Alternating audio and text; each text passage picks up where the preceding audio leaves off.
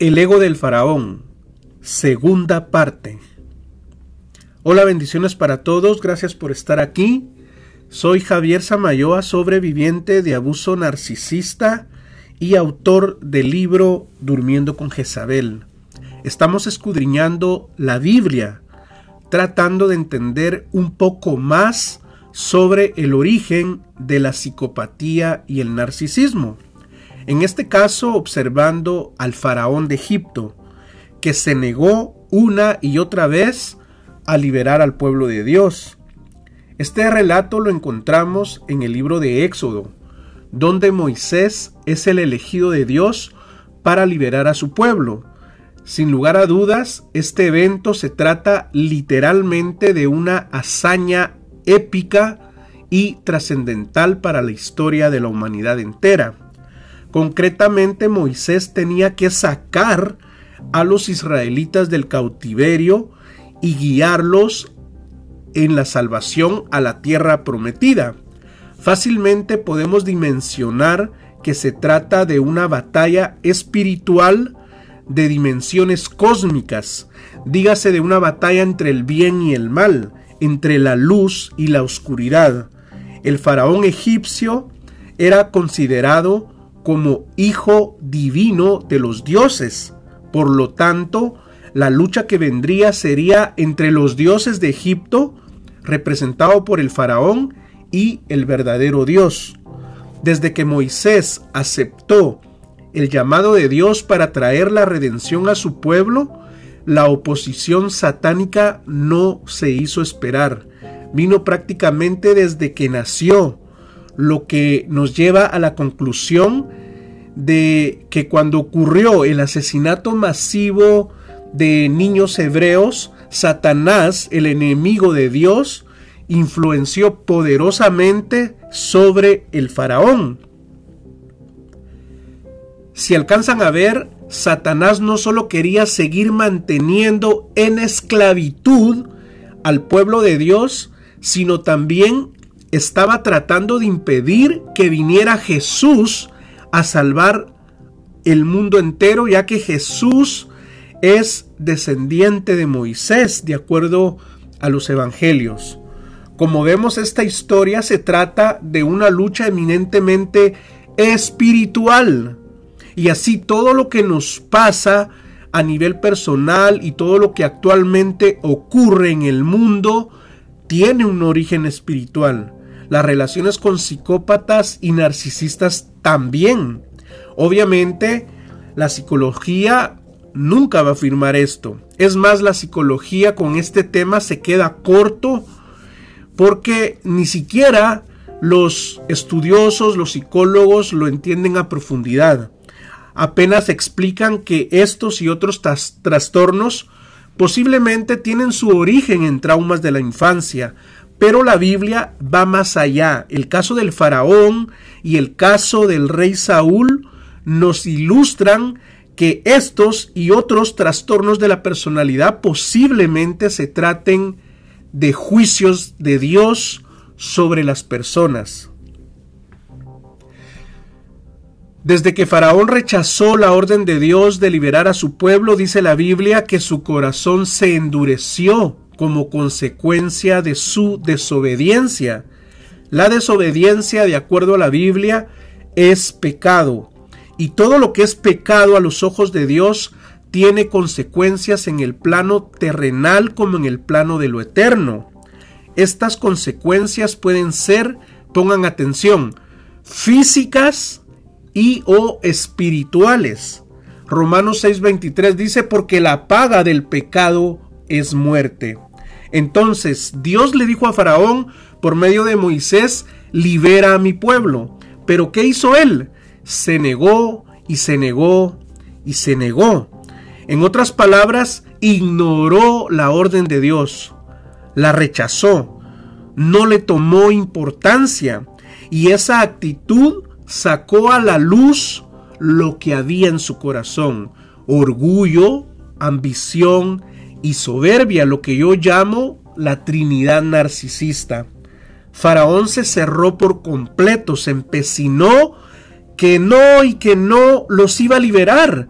Entonces, como consecuencia, su corazón se endureció todavía aún más. Porque todas las decisiones que tomamos en la vida tienen consecuencias para bien o para mal, sí o no. Ahora, viendo desapasionadamente esta historia y siendo equilibrados, la negativa del faraón era lógica. En primer lugar, porque él era el faraón de Egipto. Todo el pueblo vivía para servir al faraón. Además, él pertenecía a otra cultura, tenía otras creencias. Prácticamente su mundo y cosmovisión eran diferentes al de los israelitas. ¿Por qué habría de hacerle caso el faraón a dos plebeyos, digamos, como Moisés y Aarón? Si él en ese momento representaba la autoridad suprema, él era un rey soberano y poderoso económica y militarmente. La respuesta es simple, porque Dios estaba tratando con él. Dios estaba, aunque usted no lo crea, tratando de salvarlo y salvar a su pueblo. Dios quería que le conociera, de que no siguiera endureciendo su corazón, de que no se siguiera perdiendo. Esa resistencia y esa necedad por parte del faraón obligó a Dios a tomar una decisión más drástica con él y su pueblo. Y es que Dios no puede ayudar a quien no quiere ser ayudado. Pero Él tiene el poder, dirán algunos. Sí, pero Él no puede hacer nada si tú no le abres la puerta de tu corazón. Apocalipsis 3:20 dice, es Jesús hablando, He aquí, yo estoy a la puerta y llamo. Si alguno oye mi voz y abre la puerta, entraré a él y cenaré con él y él conmigo. Como vemos, Dios es un caballero. Él no obliga a nadie para que le conozcas. En toda la Biblia vemos a Dios buscando al ser humano para rescatarlo. Nunca vemos al hombre buscando a Dios. Nunca, porque somos seres humanos caídos. Por naturaleza rechazamos a Dios, le damos importancia más a las cosas de este mundo, a las riquezas y a los placeres de la carne. Pero Dios en su gracia y misericordia se acerca a nosotros porque Él quiere tener una relación con nosotros. Y cuando vemos en toda la Biblia, Él es el que da el primer paso. Esto nos habla de que existe un Dios de amor, que a pesar de nuestros pecados, Él viene a nosotros, porque sabe que en nuestra humanidad caída difícilmente iremos a Él. El faraón de Egipto y todos los faraones que existieron durante las primeras dinastías fueron considerados seres casi divinos. Y aquí podríamos hacer la analogía perfecta de los narcisistas, ya que ellos o ellas se consideran a sí mismos por su conducta y forma de ser como dioses casi divinos, prácticamente como seres dignos de alabanza y adoración. Y aunque parezca increíble, quienes hemos compartido una parte de nuestra vida con estos sujetos, es así. Terminamos literalmente adorándolos, porque ese es el espíritu de todo narcisista, que todo el mundo le rinda atención, pleitesía, obediencia y sumisión. Este faraón con el que está tratando Dios por medio de Moisés, si bien es una figura de Satanás, también es una figura de todo psicópata narcisista que se caracteriza por su necedad, orgullo, ambición y soberbia. Y claro, por ese deseo excesivo de que se le alabe y que se le adore. ¿Cuál fue el deseo del ángel Luzbel en el cielo? ¿Se recuerdan? Ser Dios o ser como Dios o él ya se creía Dios. Por eso terminó revelándose. En Apocalipsis 2.20 al 21, en la nueva Biblia viva, Jesús dice que está amonestando a la iglesia de Teatira, tratando también de nuevo de salvar a una mujer, Jezabel. Le dice, le he dado tiempo para que se arrepienta. Escuchen, le he dado tiempo para que se arrepienta de su inmoralidad, pero se niega a hacerlo. Increíble lo que la Biblia nos revela. Dios tratando de salvar a Caín, a Saúl, a Jezabel, a Faraón, incluso a Judas. Si se dan cuenta, todos son personajes antagónicos. Y esto quiere decir que Dios está interesado en salvar a todos, también a los psicópatas, también a los narcisistas. Y seguramente ha estado tratando con tu narcisista, con, el psicópata que tú viviste o vives, no lo sé. Pero lamentablemente esta persona o tiene el corazón demasiado endurecido o simplemente no quiere nada con Dios. Y es que ese es el problema. Dios no puede actuar en un corazón así. Pero cuando existe el deseo de cambiar, cuando existe el deseo de ser alguien diferente, Dios tiene una promesa para todo aquel que quiere tener una relación con Él. Miremos lo que dice Ezequiel 36, 26. Os daré corazón nuevo, pondré espíritu nuevo dentro de vosotros, y quitaré de vuestra carne el corazón de piedra, y os daré un corazón de carne. Versículo 27, y pondré dentro de vosotros mi espíritu, y haré que andéis en mis estatutos, y guardéis mis preceptos, y los pongáis por obra Versículo 28. Habitaréis en la tierra que di a tus padres, y vosotros me seréis por pueblo, y yo seré a vosotros por Dios. ¡Wow! ¡Qué palabra, Dios mío! Hay esperanza hasta para los psicópatas, hasta para los narcisistas, porque el deseo de Dios es que nadie perezca, nadie los ateos, los agnósticos, los que rechazan el Evangelio, no van a estar de acuerdo con este punto de vista, pero yo sí lo creo. Los psicópatas, narcisistas y toda gente, toda la gente con problemas de trastornos mentales o de la personalidad, de acuerdo a la Biblia, pueden cambiar. Porque para Dios no hay nada imposible. De hecho, en el siguiente video expondré el caso de otro rey psicópata, de cómo el Dios Todopoderoso lo sana de su total locura y lo cambia para siempre. Y en el siguiente video voy a tratar otro tema paradigmático. Se trata de otro psicópata asesino que luego de su encuentro personal con Cristo se convierte en el más grande de los apóstoles de la historia. Para los entendidos en la Biblia sabrán a quién me refiero, pero bueno, sigamos profundizando el caso de Faraón. El orgullo, la ambición y la soberbia del faraón se manifestó pues con la negativa de liberar al pueblo de Israel. El negarse rotundamente a la petición de Dios fue un reflejo de lo que ya había en su corazón. Y fíjese que Dios le estaba mostrando a él evidencias de que estaba tratando con el Dios verdadero, con el único. El caso del faraón ejemplifica perfectamente el caso de un ateo, por ejemplo, de alguien que no cree en Dios, que a pesar de que cada día respira milagrosamente, a pesar de ser testigo de la creación entera, la maravilla del cuerpo humano, el universo, las estrellas, insiste que no hay Dios. Salmo 53, 1. En la versión de lenguaje actual dice, los necios piensan, los necios, Dios no existe, pero son gente corrompida. Todo lo que hacen es detestable. Ninguno de ellos hace lo bueno. Versículo 2.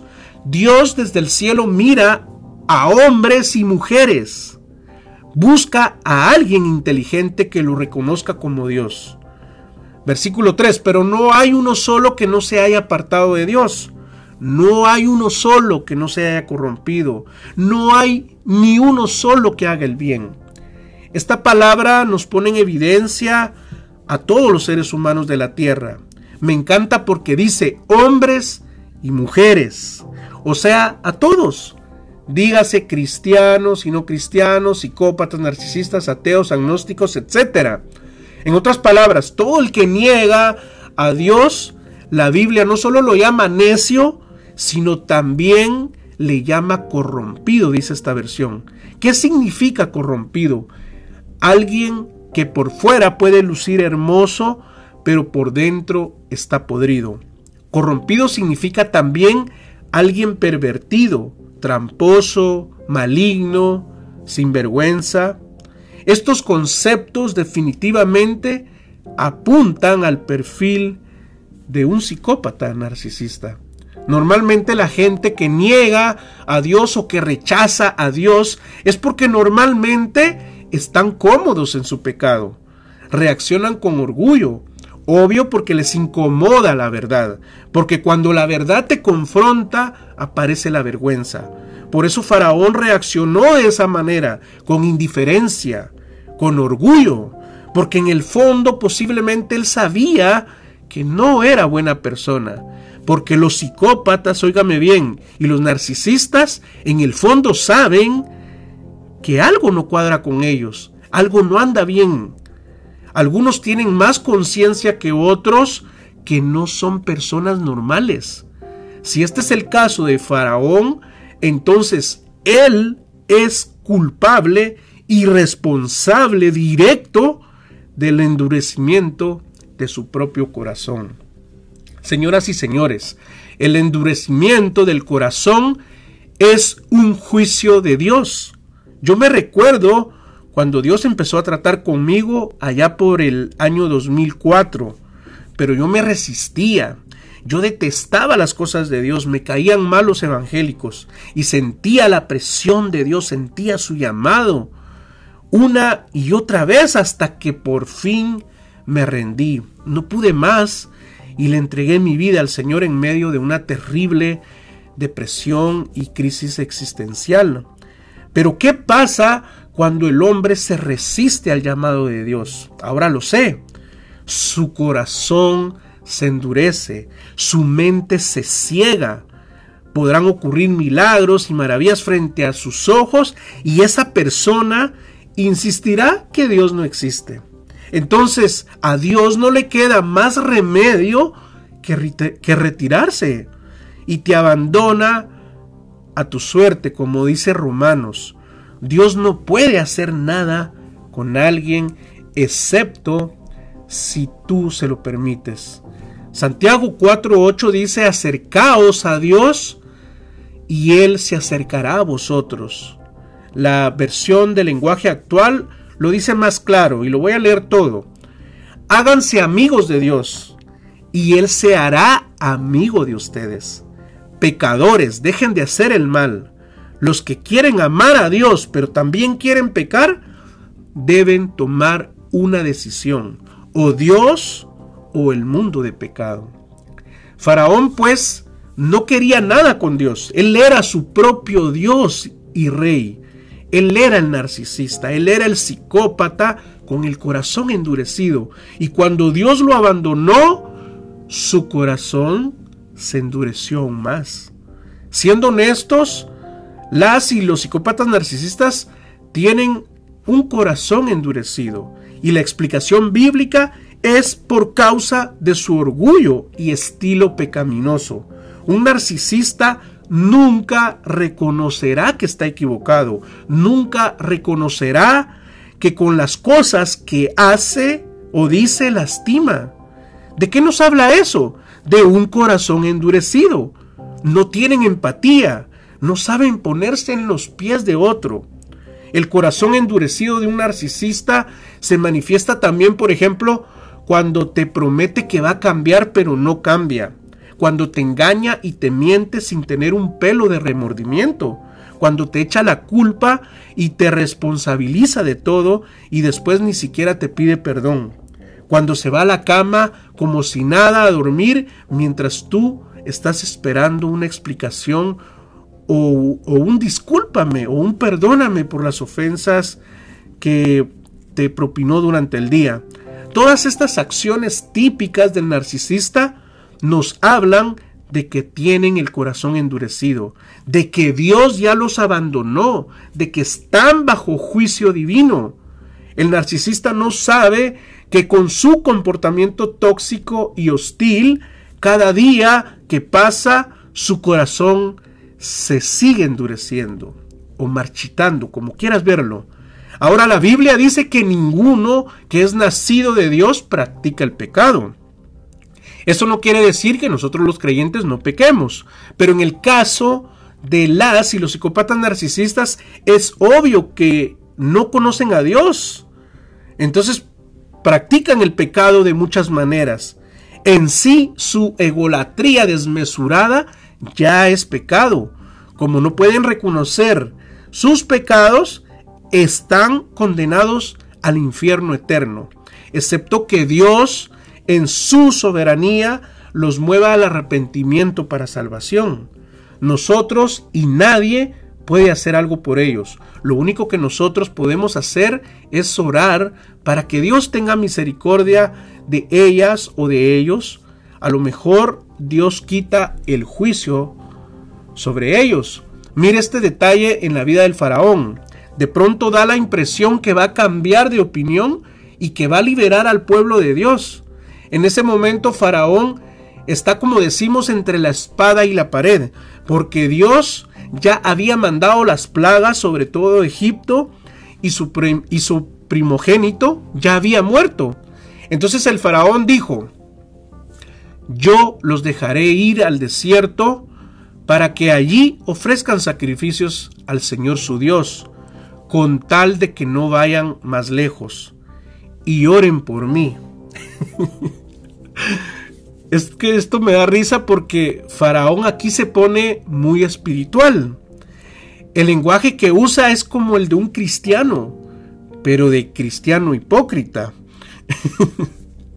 Esta característica de ponerse espiritual me llama tanto la atención eh, porque los y las psicópatas narcisistas al final de cuentas son gente malvada. ¿Cómo así que los dejaré ir al desierto para que vayan y ofrezcan sacrificios al Señor su Dios? Y por si acaso, ahí les encargo que oren por mí. si alcanzan a ver este pasaje, eh, de pronto, eh, como que está cediendo al mandato divino. Pero realmente creo yo que se trata de una jugarreta clásica, como la que hacen los psicópatas narcisistas, cuando eh, empiezan pues a jugar a ser el cristiano, te prometen que van a cambiar, que van a comenzar a ir a la iglesia, que quieren lo mejor para ti, etc. La narcisista ex, después de haber discutido por alguna razón, normalmente por algún drama innecesario, donde al final el que salió humillado y avergonzado fui yo, venía hacia mí a contarme que estaba ayunando, que estaba leyendo más la Biblia, que le había pedido perdón a Dios por faltarme el respeto, que estaba arrepentida y bla, bla, bla, bla. Miren, yo les confieso que yo no la soportaba. Me caía tan mal porque se le notaba la hipocresía y la falsedad. Detestaba cuando venía hacia mí con apariencia de, piedad, usando un lenguaje extremadamente religioso de hecho, en el libro Durmiendo con Jezabel describo literal cómo me seducía con su lenguaje evangélico y sexual para conseguir sus objetivos. Ese patrón de incluir lenguaje religioso o lenguaje espiritual es pura manipulación, porque sabemos de sobra que ellos nunca van a cambiar.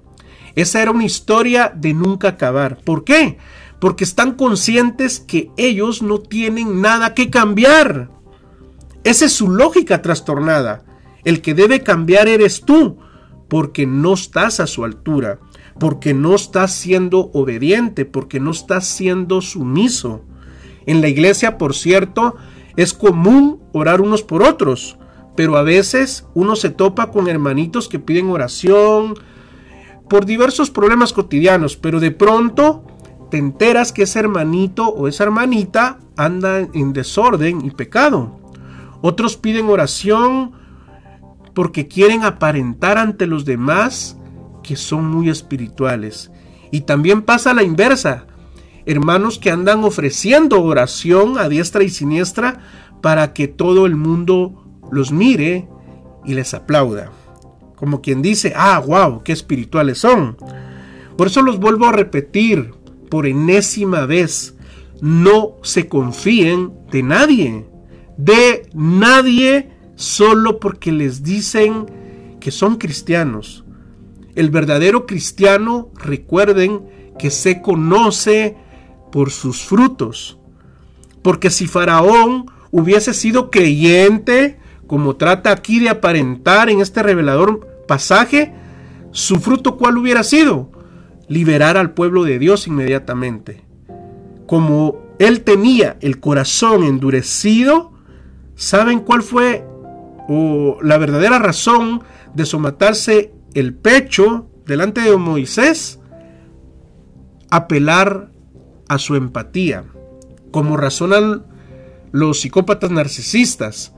Si le hago la chiona, seguro acabará con este tormento. Esa lógica no corresponde a una persona regenerada.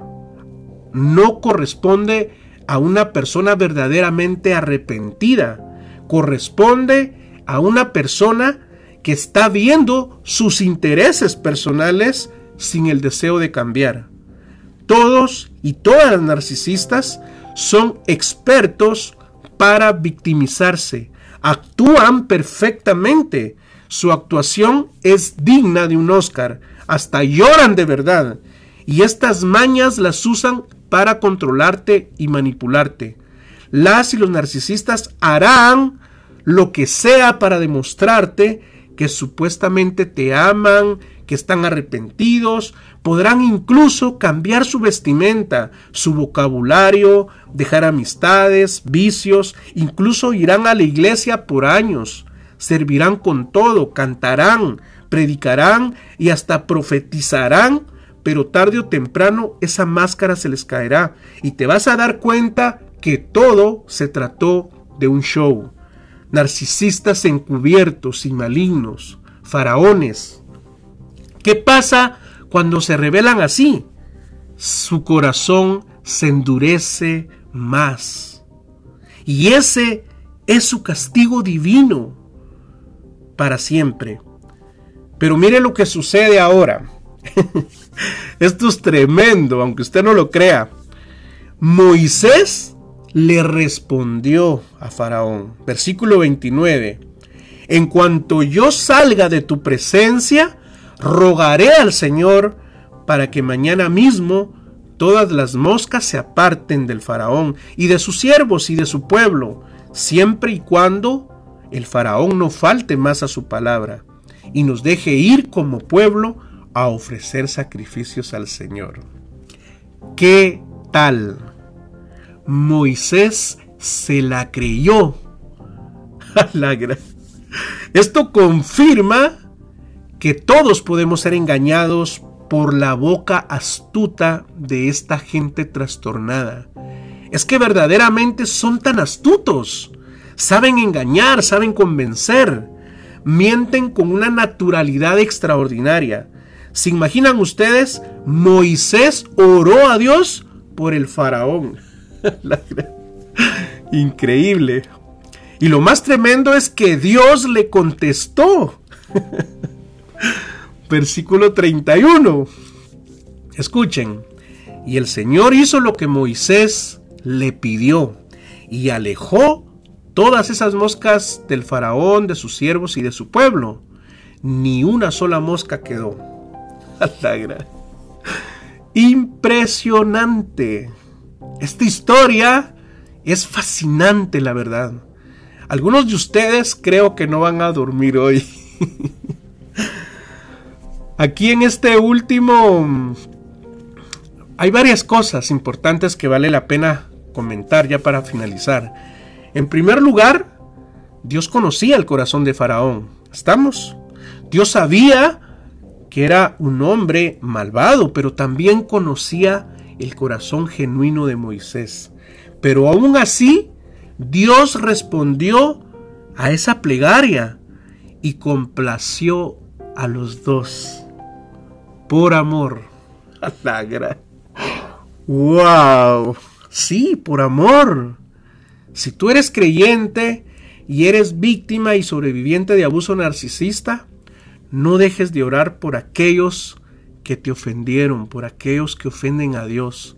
Es más, Jesús dijo que debemos de orar por nuestros enemigos.